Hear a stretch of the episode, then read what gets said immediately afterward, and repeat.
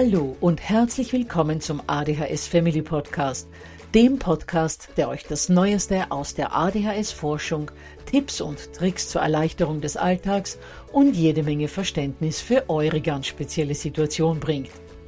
Ich bin im Übrigen Anna und war auch einmal eine verzweifelte Mama von einem betroffenen Kind.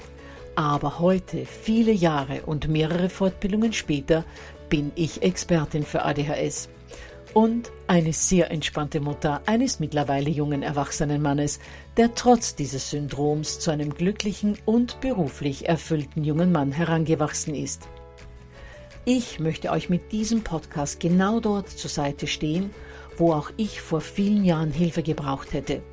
Denn ich wünsche mir nichts mehr, als dass es euch auch gelingt, euer Kind in ein glückliches und erfolgreiches Erwachsenenleben zu begleiten. Bevor es aber mit der Episode losgeht, lasst mich noch auf zwei Dinge hinweisen. Punkt 1. Ich spreche in meinem Podcast immer nur von ADHS, weil das in der Fachwelt so üblich ist. Gemeint ist damit aber auch immer die verträumte Variante der ADS. Und Punkt 2.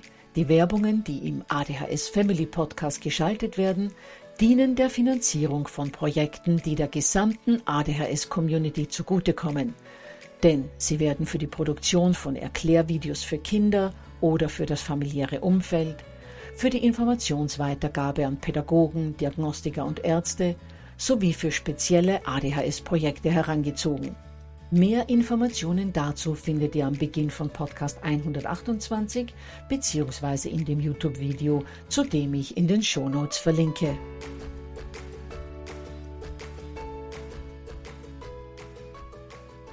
Ja, ihr Lieben, heute geht es um ein Thema, auf das mich Eltern immer wieder ansprechen und das ihnen auch Sorgen zu bereiten scheint. Denn sie fürchten, sie könnten ihrem Kind die ADHS vererbt haben. Die meisten haben zwar keine Diagnose, erkennen aber viele ihrer eigenen Charaktereigenschaften und Verhaltensweisen in ihrem Kind wieder. Und dann liegt natürlich der Schluss nahe. Möglicherweise hat mein Kind die ADHS von mir geerbt. Deshalb werfen wir heute mal einen Blick darauf, inwieweit die guten alten Gene hier eine Rolle spielen. Immer wieder erzählen mir Eltern, dass sie sich in ihrem Kind wiedererkennen. Sie suchen ihr Handy, während sie telefonieren oder wissen nach dem Einkauf nicht mehr, wo sie geparkt haben. Oder wenn sie bei Tisch sitzen, dann wippt ein Bein oder sie zerlegen einen Füllhalter, während sie am Telefon sind. Und dann sind da ja auch noch diese nahezu unkontrollierbaren Emotionen und ja, manchmal auch Gefühlsausbrüche. Fast so schlimm wie beim Junior oder beim Mädel. Das kann doch kein Zufall sein, oder? Genau. Ist es auch nicht, denn ADHS ist hochgradig vererbbar. Tausende Studien haben das in der Zwischenzeit belegt. In diesem Podcast möchte ich euch daher einige der am häufigsten gestellten Fragen zu diesem Thema beantworten. Wie hoch ist die Wahrscheinlichkeit, dass Eltern ihre ADHS oder ADS an ihr Kind weitergeben? Können die Symptome nicht eher von Mama oder Papa abgeguckt oder erlernt worden sein?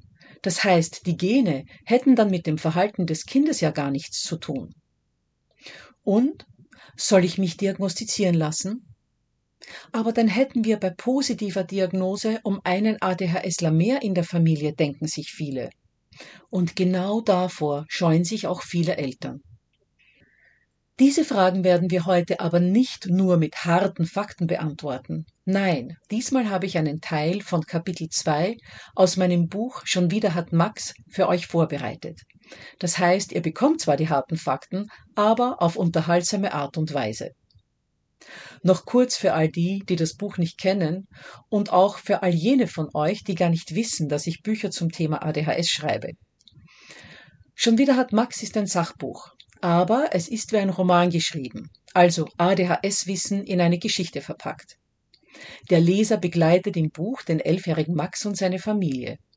Und zwar vom ersten Verdacht auf ADHS über den Diagnosemarathon, den Max dann hinlegen muss, und wir fiebern auch mit der Familie Bergmann mit, für welche der vielen Therapien sie sich wohl entscheiden, beziehungsweise auch, ob die Eltern ihrem Junior Medikamente geben werden oder nicht. All das ist verpackt in einem Roman. Denn Max hält alles in seinem Tagebuch fest. Was ihn bewegt, was er sich zu vielem denkt, was ihn antreibt und überhaupt wie er tickt. Aber auch sein genervter Bruder Smarty schreibt sich die Verzweiflung mit diesem Energiebündel von der Seele. Und auch Mutter und Vater von Max berichten über den Alltag mit ihrem doch recht anstrengenden, aber überaus liebenswerten Sohn. Das wichtigste Feature für den Leser ist aber meiner Meinung nach, dass die Eltern von Max all das, was sie in all den schlauen ADHS-Büchern und in den Studien lesen, in ihr Tagebuch schreiben. So bekommt der Leser das Wesentlichste zu den jeweiligen Themen sozusagen mundgerecht zusammengefasst. Und eines dieser Themen ist die Frage der Vererbbarkeit der ADHS. Vor allem Mama Bergmann macht sich da so ihre Gedanken darüber, weil sie so viel von sich selbst in Max wiedererkennt. Der Auszug aus dem Buch beginnt aber nicht gleich mit Überlegungen zur Vererbung, sondern mit der Verzweiflung der Mutter wegen all dem Chaos, das Max beim Bau eines Limonadenstandes hinterlassen hat. Und es geht in der Textstelle auch um vieles andere, das für Eltern von Kindern mit ADHS und ADS wichtig ist. Das ist doch typisch für das Buch. In den Tagebucheinträgen geht es nicht immer nur ausschließlich um das Thema des jeweiligen Kapitels. Also zum Beispiel in Kapitel 1 geht es nicht nur um die Symptome oder in Kapitel 5 geht es nicht nur um die Therapiefrage. Und in Kapitel 2 eben auch nicht nur um die Vererbbarkeit von ADHS. Nein, es geht immer um alles, um das Gesamtbild dieses Syndroms. So auch in den Zeilen, die ich euch jetzt vorlesen werde. Bevor es aber mit dem Tagebucheintrag von Mom losgeht, möchte ich euch noch sagen, dass die heutige Episode theoretisch mit Moms Worten zur Vererbung abgeschlossen ist. Denn sie ist es, die alles Wissenswerte dazu erzählt. Das heißt, theoretisch ist die Episode in etwa so lang wie immer. Wer aber auch noch den Tagebucheintrag von Max hören will, der sollte weiter dranbleiben, denn den lese ich nach meiner Verabschiedung von denen, die nach Mom genug haben, auch noch ein. Gut, dann schauen wir, was Doris, die Mutter von Max, dazu zu sagen hat, wie sie sich in Max teilweise wiedererkennt. 24. Juli, Mom. Heute hatte ich wieder eine heftige Diskussion mit Harald, weil Max bei seiner Limonadenstandaktion einiges an Schaden und Unordnung angerichtet hat und Harald ihn jetzt nicht mehr in seine Werkstatt lassen will. Offenbar hat Max den Schuppen in eine Müllhalde verwandelt. Ehrlich gesagt musste ich mich auch über ihn ärgern, denn ich fand massenweise verbogene Nägel in seiner Hosentasche, als ich die Wäsche zum Waschen aussortierte. Die hätten mit Sicherheit die Waschmaschine ruiniert oder sie zumindest beschädigt, wodurch Harald wieder ein Ding mehr zu reparieren gehabt hätte. Der war aber ohnehin schon sauer genug allerdings nicht wegen der Unordnung und dem Materialschwund im Schuppen, sondern weil sich als Grund für das verstopfte Abflussrohr des Gartenwaschbeckens kübelweise aufgequollene Sägespäne herausgestellt hatte. Max hat die dort offenbar in der Hoffnung hineingekippt, das Wasser würde sie schon wegschwemmen. Wozu also den weiten Weg bis zur Biotonne auf die Straße gehen? Ach Gott, es ist so schwierig. Ich verstehe ja Haralds Groll, denn ich weiß, wie ich mich fühle, wenn Max für ein Schulprojekt etwas backt oder ein Picknick für eine Übernachtung im Zelt mit Mike herrichtet. Die Küche sieht danach immer aus, als wären mehrere Lebensmittelbomben darin hochgegangen. Doch anders als Harald, der dann rumschreit oder seinen Frust bei mir ablädt, zitiere ich Max in die Küche und lasse ihn das Durcheinander beseitigen. Ich gehe ihm zwar ein wenig zur Hand, denn sonst würde er niemals fertig, weil er mit dem ganzen Chaos hoffnungslos überfordert wäre. Aber es führt kein Weg daran vorbei, dass er seinen Arbeitsplatz, wenn auch auf Aufforderung und mit Hilfe, sauber zurücklassen muss. Natürlich könnten wir uns viel Zeit und Energie sparen, wenn wir Schuppen und Küche für unter 18-Jährige für geschlossen erklären würden. Doch gerade für Max ist es unheimlich wichtig, Übungsmöglichkeiten für Dinge zur Verfügung zu haben, die er im Leben mal dringend brauchen wird. Wir wollen ihm Möglichkeiten bieten, sich zu beschäftigen und Verschiedenes auszuprobieren. Alternativen zu Smartphone und Playstation zu haben. Und ganz wichtig, ihm das Gefühl zu vermitteln, wir trauen ihm auch etwas zu. Ja, ja, schon klar, das ist für alle Kinder und Jugendlichen wichtig. Aber gerade Kinder wie Max brauchen das noch dringender. Denn ihnen begegnen so viele Misserfolge im Leben und sie brauchen unheimlich lange und viele Durchläufe mehr, manches zu lernen. Ich glaube heute manchmal noch, Max macht sich einen Knoten in seine Finger, wenn er eine Schleife binden will. Außerdem bekommen Kinder mit ADHS aufgrund ihres Unvermögens auch viel öfter Kritik oder Abfälliges zu hören. Deshalb muss man extra viele Möglichkeiten, aber auch Unterstützung, ermunternde Worte und authentisches Lob anbieten. Soll heißen, nicht mit gekünstelter oder übertriebener Stimme loben und auch nichts, das eines Lobes eigentlich nicht wert ist. Diese Kinder durchschauen jedes Verstellen, jedes Übertreiben und Geheuchle, auch wenn es positiv gemeint ist. Wichtig ist allerdings auch, dass man ihnen nicht zu viel zumutet und sie eventuell in ihrer Euphorie auch mal bremst. Denn gerade Kinder mit ADHS können sich oft sehr schlecht einschätzen. Und der nächste Misserfolg ist vorprogrammiert. Wieder ein Dämpfer für den Selbstwert. Ich kenne es ja von mir selbst als Kind. Während meine ein Jahr jüngere Schwester vorbildlich mit Messer und Gabel essen konnte, mühte ich mich damit ab, überhaupt mal Essen auf die links gehaltene Gabel zu bekommen. Jeglicher Versuch, die Hand zu wechseln, wurde von meinem Vater unterbrochen. Und wenn ich dann nach gefühlt drei Stunden endlich fertig war, erntete ich auch noch genervte Blicke oder bissige Kommentare wie noch ein paar Minuten länger und du hättest gleich mit dem Abendbrot weitermachen können. Noch heute treibt es mir fast die Tränen in die Augen, wenn ich mich an derartige Aussagen erinnere. Oder die Antwort meines Vaters, wenn meine Mutter vorschlug, ich solle ihm handwerklich zur Hand gehen. Lass das lieber die Kleine machen. Und unausgesprochen stand im Raum, denn Doris hat ohnehin zwei linke Hände. Jeder dieser Sätze grub sich tief in mein Gedächtnis ein, hinterließ Narben auf meiner Seele und nahm mir jegliches Zutrauen, in meine eigenen Fähigkeiten, meine Hände ohne Missgeschick zu benutzen. Und noch heute gelte ich als die, die nur einen Stift halten oder in die PC-Tasten hauen kann. Obwohl ich eine wirklich penible Hausfrau und gute Köchin bin, all unsere Vorhänge selbst genäht und auch die beiden Kinderzimmer gestrichen habe.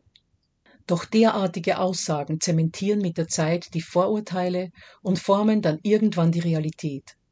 Denn trotz geglückter Vorhänge und satt aussehender Wandfarben war ich richtig angespannt beim Arbeiten. Und immer wieder bohrten sich dabei ungebeten abwertende Aussagen aus meiner Kindheit in mein Bewusstsein. Ich denke, die wenigsten Menschen wissen, was bloße Worte anrichten können. Aber gerade weil ich da auf so viel Verletzendes zurückblicke, überlege ich mir bei Max und natürlich auch bei Smarty wirklich genau, wie ich etwas formuliere. Leider gelingt mir das nicht immer. Besonders wenn einer der beiden mich schon zur Weißglut getrieben hat, meistens natürlich Max, ist es extrem schwierig, meinen Ärger nicht mit dem Rausplärren einer herabwürdigenden Bemerkung Luft zu machen. Ich hoffe, dass es da von der Psychologin irgendeine Empfehlung gibt, wie man lernen kann, solche Situationen besser in den Griff zu bekommen. So, meine Lieben, ein kurzes Zwischenresümee. Was haben wir also bisher gelernt oder gehört? Nummer eins: Max denkt oft nicht mit, wenn er etwas macht. Siehe zum Beispiel die Sägespäne, die er einfach in den Ausguss gekippt hat, oder die Nägel, die er in der Hosentasche vergessen hat. Aber er ruiniert die Dinge nicht mutwillig. Dann hören wir auch, dass Max den Schmutz oder das Chaos, das er verursacht hat, wieder bereinigen muss, unterstützt aber von der Mutter. Denn sonst würde Max niemals fertig werden und wäre mit diesem Chaos hoffnungslos überfordert. Wir lernen auch, dass Kinder, vor allem Kinder mit ADHS, Übungsmöglichkeiten für Dinge brauchen, um fürs Leben zu lernen, aber auch, damit sie merken, dass wir ihnen etwas zutrauen, Wichtig ist allerdings, dass wir sie dabei nicht überfordern und auch darauf achten, dass sie sich selbst nicht überfordern, dass wir sie so manchmal ein wenig bremsen. Wir hören auch, dass Loben wichtig ist, dass das Lob aber authentisch, also echt sein muss. Denn unsere Kinder merken mit ihren feinen Antennen jegliches Verstellen und verlieren dann das Vertrauen in unsere Ehrlichkeit ihnen gegenüber. Sie nehmen dann unser Lob nicht mehr ernst und damit würden wir ganz wichtige Chancen für ihre Begleitung und Unterstützung vergeben. Und schließlich hören wir auch, dass wir nichts Abwertendes sagen sollen. Denn diese Dinge gravieren sich in das Bewusstsein und vor allem in die Herzen der Kinder, und sie kämpfen als Erwachsener noch damit. Verunsicherungen, die als Kind entstanden sind, wird man nie wieder richtig los. Ich spreche aus Erfahrung. Denn Doris bin in Wahrheit ich. Und alles, was ihr gerade gehört habt, ist in meiner Familie tatsächlich so passiert. Und ich bin wirklich immer noch hochgradig nervös, wenn ich handwerklich oder beim Kochen ein wenig gefordert werde. So, nun aber zurück zu Max und Doris, die dann eben zum Thema Vererbung kommt, als sie weiterschreibt. Ich muss natürlich zugeben, dass ich mich auch deshalb im Umgang mit Max um vieles leichter tue als Harald, weil ich so viele Parallelen zu mir als Kind sehe. Was mich nach all dem, was Harald und ich schon über ADHS gelesen haben, nicht verwundert, denn sehr oft wird ADHS genetisch weitergegeben. Die Literatur ist voll von Studien zur Vererbbarkeit dieses Syndroms. Ein Autor spricht im Jahr 2010, also schon vor zehn Jahren, von rund 1800 Studien, die alleine zur Vererbbarkeit der ADHS bis dorthin veröffentlicht worden sind. Die Ergebnisse sind wirklich eindeutig und fast verblüffend. ADHS wird in bis zu 95 Prozent der Fälle auf eine genetische Ursache zurückgeführt. Mindestens 45 Prozent der Eltern von Kindern mit ADHS haben ebenfalls ADHS und das Risiko für ADHS für Geschwister ist drei- bis fünffach erhöht. Tja, irgendwelche Schlauberger, die die ADHS-Symptomatik trotzdem am liebsten den erziehungsunfähigen Eltern in die Schuhe schieben würden, könnten jetzt natürlich sagen, dass Eltern oder Geschwister Vorbild für ADHS-Verhalten sind. Was ja bedeuten würde, dass die Symptomatik auch erlernt oder erworben sein kann. Man hat aber Studien bei Adoptivkindern durchgeführt, in denen die biologischen Eltern und die Adoptiveltern verglichen worden sind. Und dabei hat sich gezeigt, dass die biologischen Eltern eindeutig häufiger mit ADHS-Symptomen zu kämpfen haben, also die wahren Eltern der Kinder, als die Adoptiveltern, bei denen die Kinder ja leben. Dasselbe hat sich bei den Geschwistern gezeigt. Die biologischen Geschwister von adoptierten ADHS-Kindern auch wenn sie getrennt voneinander aufwachsen, sind häufiger betroffen als Adoptivgeschwister. Also nichts mit Abschauen oder Symptome anerziehen. Noch dazu hat man in der Zwischenzeit ja auch einige Gene entdeckt, die stark auf eine Verbindung zu ADHS hinweisen. Und man hat auch Gene gefunden, die das Dopaminsystem beeinflussen. Und das soll ja hauptsächlich für die, naja, sagen wir mal, Besonderheiten bei ADHS verantwortlich sein. Interessant waren für mich auch die Zwillingsstudien. Gerade bei eineigen Zwillingen ist die Chance, dass beide Kinder von ADHS betroffen sind, relativ hoch. Je nach Untersuchung liegt der Prozentsatz zwischen 50 bis 100 Prozent. Und laut einer großen Studie, die die Ergebnisse von 20 verschiedenen Zwillingsstudien miteinander vergleicht, liegt die Vererbbarkeit von ADHS bei Zwillingen insgesamt bei 76 Prozent. Auweia, mir reicht schon ein Max und dann gleich zwei davon. Hut ab für diesen Müttern. Jedenfalls steht in den schlauen Büchern auch, dass ADHS zu den psychischen Störungen des Kindes- und Jugendalters zählt, die am meisten von den Genen beeinflusst werden. Und das soll dann alles Erziehungssache sein? Außerdem, so wie ich selbst erzogen worden bin, hätte ich ja nicht mal den Hauch eines ADHS-Symptoms zeigen dürfen. Bei uns daheim gab es keine Widerrede, kein Hinterfragen, kein Diskutieren. Wenn meine Mutter und vor allem mein Vater etwas sagten, war das zu machen, ganz egal, wie widersinnig oder ungerecht uns das vorkam. Und wenn etwas nicht so geklappt hat, wie es hätte sollen, gab es Strafen oder gleich eine Ohrfeige, die laut Aussage meines Vaters ja angeblich noch niemandem geschadet hat. Dennoch, weder meine Träumerei, noch meine Vergesslichkeit, noch sonst irgendetwas verbesserten sich dadurch. Nichts. All die Strafen halfen nichts. Ich konnte einfach nichts dagegen tun, dass ich ständig träumte, nicht mitdenken konnte und oft nichts um mich herum mitbekam. Ich schätze mal, ich hatte ADS, die Variante ohne Hyperaktivität. Es gibt ja drei verschiedene Subtypen von ADHS, wobei der häufigste der Mischtyp ist, der Symptome aus allen drei Symptomblöcken aufweist.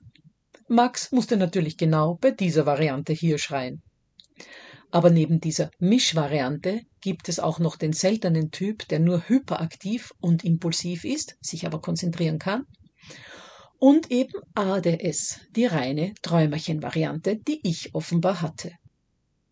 Dabei habe ich mich als Kind wirklich bemüht zu funktionieren, denn ich wollte weder von meinen Eltern noch von den Lehrern ständig zur Schnecke gemacht werden. Und zum Thema hat noch nie jemanden geschadet, kann ich nur sagen. Mich verletzten nicht nur die Ohrfeigen der Menschen, die mich doch angeblich so lieb hatten, sondern fast noch mehr die abfälligen Bemerkungen, wie oft mir dieses oder jenes doch schon gesagt worden sei, und jetzt hätte ich es abermals vergessen. Am liebsten wäre ich jedes Mal im Erdboden versunken, wenn ich wieder mal zu hören bekam, dass mir XY schon zig Male erklärt worden sei, und trotzdem hätte ich es wieder falsch gemacht. Und Strafen, die ich als absolut gemein empfand, kränkten mich ohne Ende, weil ich mich für meine Handlungen einfach nicht verantwortlich fühlte und nun mal nicht anders konnte. Wie dankbar wäre ich damals gewesen, wenn man dieses Syndrom schon gekannt hätte und ich eine Erklärung für mein ständiges Versagen bekommen hätte. Gut, aber zurück zu Max und den Ähnlichkeiten zwischen ihm und mir. Ich dachte ja immer, Max hat einfach nur meine Gene, weil er mir in vielen Dingen so ähnlich ist. Meine Gene hat er offenbar auch, aber es dürfte sich eben nicht nur um die normale Vererbung von Persönlichkeitsmerkmalen handeln, sondern wir scheinen eben beide auch an demselben Syndrom zu leiden. Ich hoffe nur, Max gehört zu den rund 50 Prozent, bei denen sich die Symptome mit den Jahren sozusagen auswachsen, soll heißen, dass er Strategien entwickelt hat, damit er besser zurechtkommt. Mir ist das Gott sei Dank geglückt. So, ihr Lieben, so viel zu dem, was die Mutter von Max, also Doris, zum Thema Vererbung in ihr Tagebuch schreibt. Aber fassen wir auch nochmal hier zusammen.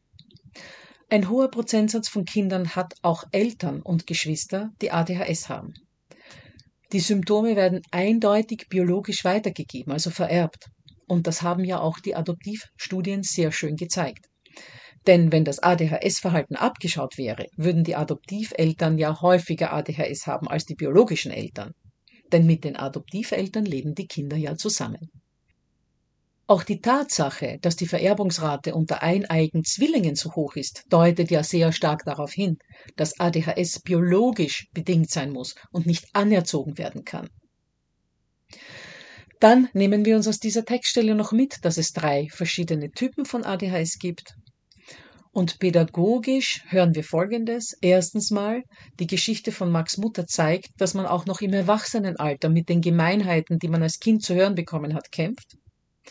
Zweitens lernen wir, Strafen helfen bei den Symptomen von ADHS nicht.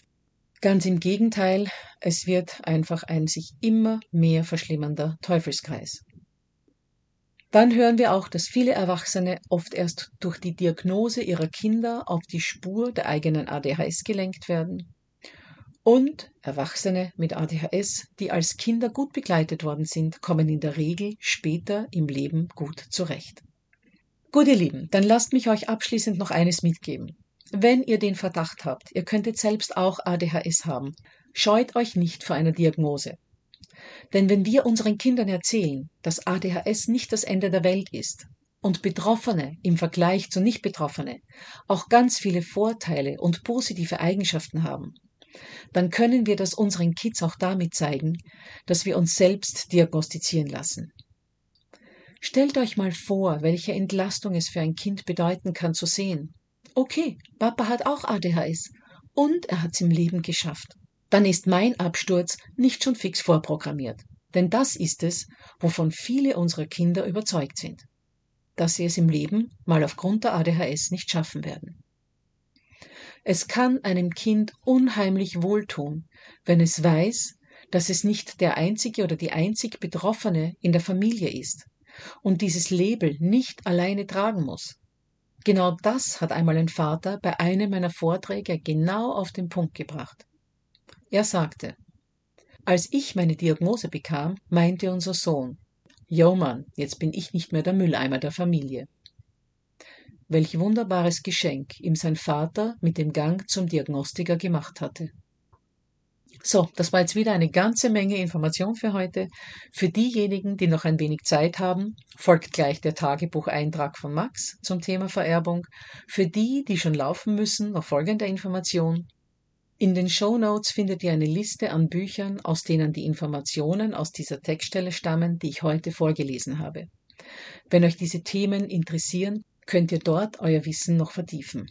Dann verabschiede ich mich jetzt bei denen, die keine Zeit mehr haben und freue mich auf nächste Woche, wo ihr hoffentlich wieder dabei seid. Da wird es dann um ein weiteres heiß diskutiertes Thema gehen, und zwar um alternative Therapien bei ADHS, also Homöopathie, Bachblüten, Nahrungsergänzungsmittel etc. Und für diejenigen, die noch dranbleiben wollen, hier folgt der Tagebucheintrag von Max. 25. Juli Max. Gestern habe ich Mom und Dad irgendwas von Vererbung bei ADHS reden hören. Mom meinte, langsam werde ihr vieles klar. Vermutlich habe nicht nur ich ADHS, sondern auch sie. Sie würde sich bei so vielen Dingen in mir wiedererkennen. So wie ich sei auch sie als Kind oft gewesen, und die Bücher seien voll von Studien zur Vererbung von ADHS. Alter, was gibt's da nachzulesen, bitte? Jeder Fünfjährige weiß, dass Kinder wie ihre Eltern aussehen und ticken. Nehmt mal Opa, Mom und mich. Opa ist derselbe Rühr mich nicht an wie ich. Aber auch Mom ist super empfindlich. Lässt immer nur die coole Powerfrau raushängen. Doch ihr solltet sie mal bei einem traurigen Film sehen. Manchmal reicht es sogar schon, wenn man ihr etwas Trauriges erzählt und sie kriegt feuchte Augen, obwohl sie die Leute nicht mal kennt. Auch Opa habe ich schon ein paar Mal weinen gesehen und das, obwohl er ein Mann ist. Noch eine Ähnlichkeit zwischen uns dreien. Jeder von uns ist super ungeduldig. Opa kann nicht warten, genau wie Mom und ich. Außerdem explodiert er genauso leicht wie wir beide. Und je älter er wird, desto kürzer wird seine Zündschnur. Ja, Leute, ich könnte euch noch seitenweise über unsere Ähnlichkeiten schreiben, aber ich denke, ihr habt den Drift bekommen. Insgesamt frage ich mich allerdings, wozu man solche absolut unnötigen Gene braucht. Denn die beiden haben mir neben ein paar netten Eigenschaften auch einen Haufen unbrauchbares Zeugs vererbt. Vor allem Mom. Von ihr habe ich nämlich einiges abbekommen, für das ich mit Sicherheit kein Dankeschreiben an den großen Chef da oben schicken werde. Das ständige Träumen zum Beispiel. Sie hat mir schon oft gesagt, dass sie die Hälfte ihrer Kindheit im selben Land wie ich verbracht hat, nämlich im Traumland. Deshalb hat sie als Kind auch kaum etwas vom Leben mitbekommen hat immer alles verloren und vergessen. Wie hat sie nur die Schule überstanden? Hat ständig getrödelt. Unglaublich, wenn man sich diese Speedmaschine heute ansieht. Und war eben auch sehr, sehr nahe am Wasser gebaut. Naja, wie schon gesagt, zum einen ist sie das immer noch und zum anderen ist das für ein Mädchen keine Schande. Aber fragt mich mal, was das jedes Mal für ein Kraftaufwand ist, die Tränen zu unterdrücken. Vor allem in der Klasse, oder wenn meine Großtante da ist, die manchmal nur darauf zu warten scheint, dass mich irgendetwas flasht und mir das Wasser in den Augen hochsteigt. Wer im Universum hat sich diesen Kack mit der Vererbung und diesen doofen Genen eigentlich ausgedacht? Nun gut, ich kann es nicht ändern. Morgen geht's im Übrigen wieder ab zur Psychologin. Wahrscheinlich mehr Tests und weitere endlose Versuche, mir unter die Schädeldecke zu gucken. Fragt sich nur wozu. Denn außer einem riesigen Hohlraum wird sie dort nichts finden. Gut, ihr Lieben, jetzt habt ihr auch Max ein klein wenig kennengelernt. Wer mehr von ihm wissen will, ich verlinke in den Show Notes zu einer weiteren Textprobe von ihm. Wir hören uns dann hoffentlich nächste Woche wieder.